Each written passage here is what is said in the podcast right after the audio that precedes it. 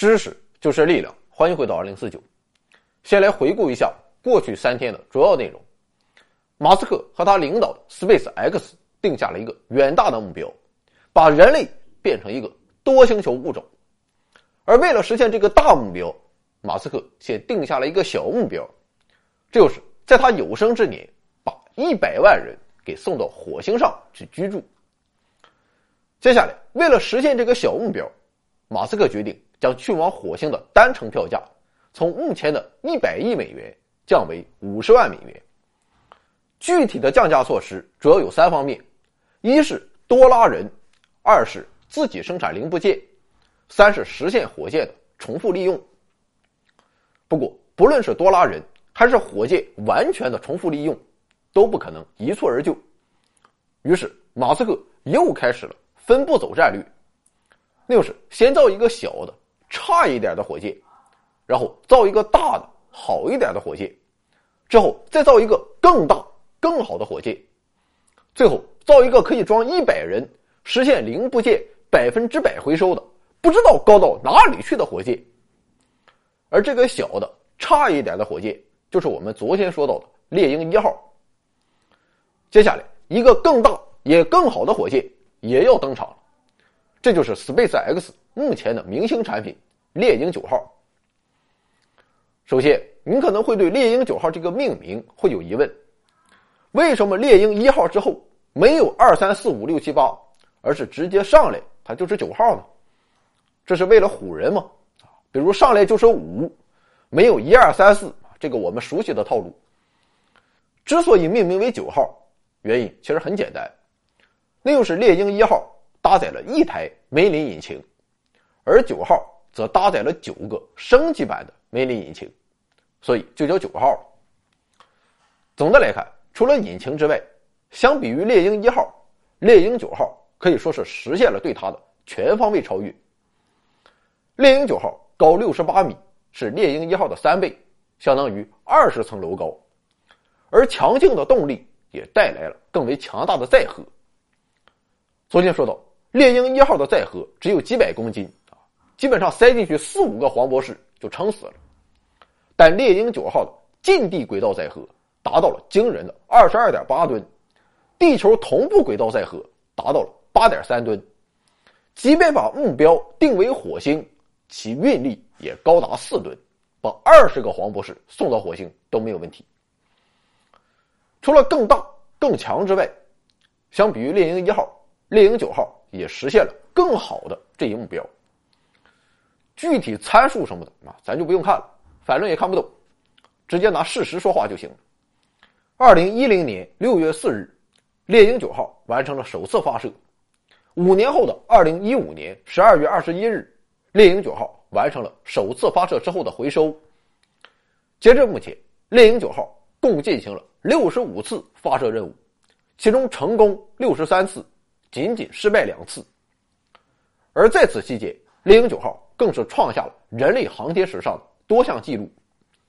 比如，它是第一枚完全于二十一世纪开发和设计的火箭，第一枚实现可控陆地和海上垂直着陆回收的火箭，第一枚实现第一级重复使用的火箭，等等等等。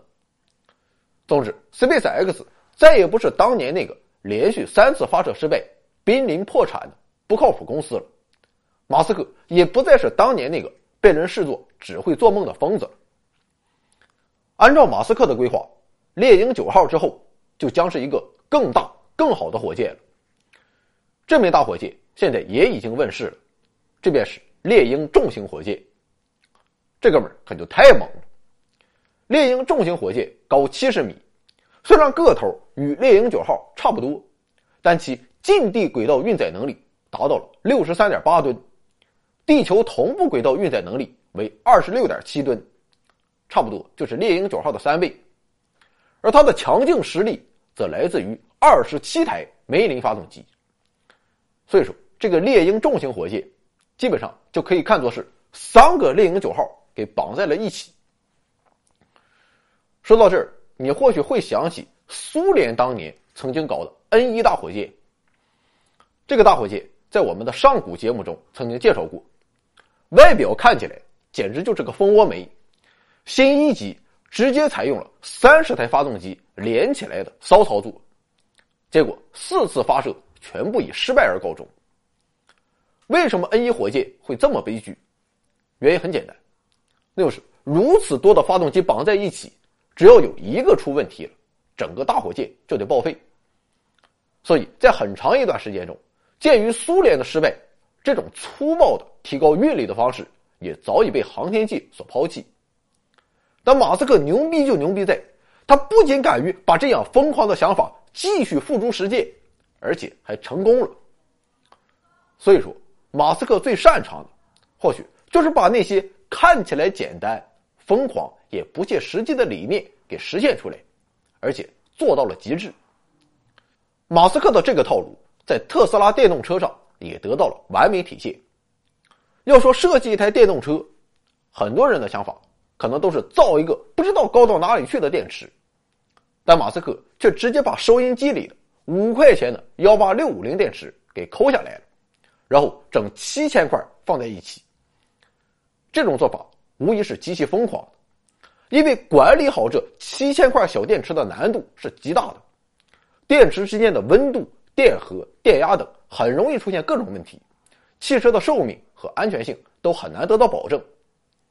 但马斯克还是做成了，而且还卖出去了，这就叫别看广告，看疗效。刘夫斯基为什么敢定做三千本日历？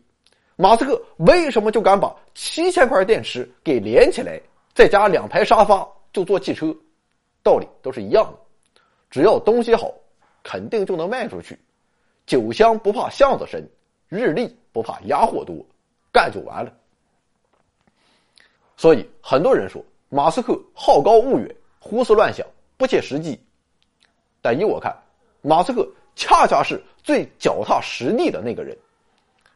很多事情其实都有一个最简单的解决方案，也许相比于那些高大上的方案，简单方案或稍显离谱，但只要能搞出来，它就是最好的。生活也是如此，生活中的你是不是也忘记了？当初的那种简单呢？好了，跑题了。我们再说回猎鹰重型火箭。猎鹰重型火箭是现役火箭中运力最强大的火箭，比 ULA 的德尔塔四型火箭还要高出一倍。而更大的惊喜则在于，猎鹰重型火箭的成本还非常低，因为它也是一种高度可回收的运载火箭。它的两枚助推器和第一级火箭。都可以自动飞回地球，同时整流罩装有降落伞也可以实现回收。二零一八年二月，猎鹰重型火箭完成了自己的首飞，目标是直奔火星，还把一辆特斯拉 Roadster 跑车给带走了。据说这哥们现在已经偏离了轨道啊，不过这不重要，毕竟 SpaceX 已经身经百战了。可能去年的那次发射。人们的眼球都被大火箭上的跑车给吸引走了，但其实这次发射还有更为牛逼的地方，就是这枚猎鹰重型火箭所使用的两枚助推器，其实就是二手的。这哥俩都曾在猎鹰九号上被使用过，之后 SpaceX 对其进行了回收再利用，这也使得这枚奔向火星的猎鹰重型火箭其发射报价仅为九千万美元，也就相当于。五百二十五万本日历。相比之下，德尔塔四型的火箭价格则高达四亿美元。猎鹰重型火箭的问世，标志着 SpaceX 向火星移民这个目标又迈进了一大步。而接下来登场的，就该是我们之前提到的那个可以装一百个人、由四十二台猛禽发动机驱动的星际交通系统。至于这哥们儿什么时候能够问世？我想通过这几天的介绍，你已经不再认为马斯克是空想家了。我瞎猜的，可能十年之内，星际交通系统就会奔向太空。所以接下来我们要做的就是挣钱，五十万美元，哥们儿，咱也去火星走个来回另外，届时我们的日历如果还没有卖完的话，火星我们也包邮。所以各位有意去火星的老板，不用担心买不到。总之，从2002年到今天，SpaceX 走过了风风雨雨的十七年。总的来看，在此期间，马斯克其实就在不断的做着同一件事，一次次面对质疑，并一次次打破质疑。虽然 SpaceX 诞生于万恶的美帝国主义，但我还是想说，在如今这个金元时代，能有 SpaceX 这样的公司，能有马斯克这样的人，是人类之幸。作为对比，我们再来看某些明星公司啊，真是不知道低到哪里去了。当然了啊，我这绝不是说这些公司就对人类的发展没有贡献，因为怀念过去、活在当下与展望未来。三者之中哪一种更高贵？这种对比本身就是没有任何意义的，但却是每一个时代的人类所必须。所以，当大多数人都在怀念过去，都在思考如何更好的活在当下的时候，我们更需要像马斯克这样仰望星空的少数人。毕竟，未来才是我们的唯一归宿。干！今天节目的最后做一个广告。不是卖日历。不知道你想过一个问题没有？那个是马斯克为什么要把一百万人送上火星，而不是一万、十万或一千万？当然了，我也不知道。不过有个节目或许能给你启发。欢迎各位老板到喜马拉雅收听思考盒子的一期节目，名字叫《塔斯马尼亚岛文明锁死》。简单来说，这期节目说了这么个事儿。说塔斯马尼亚岛在很久很久以前，那文明也是可以的，与同时期其他地区的人类没有什么差距。但是当欧洲人登上塔斯马尼亚岛之后，却发现这里的文明在漫长的历史进程中，不但没有进步，反而出现了倒退。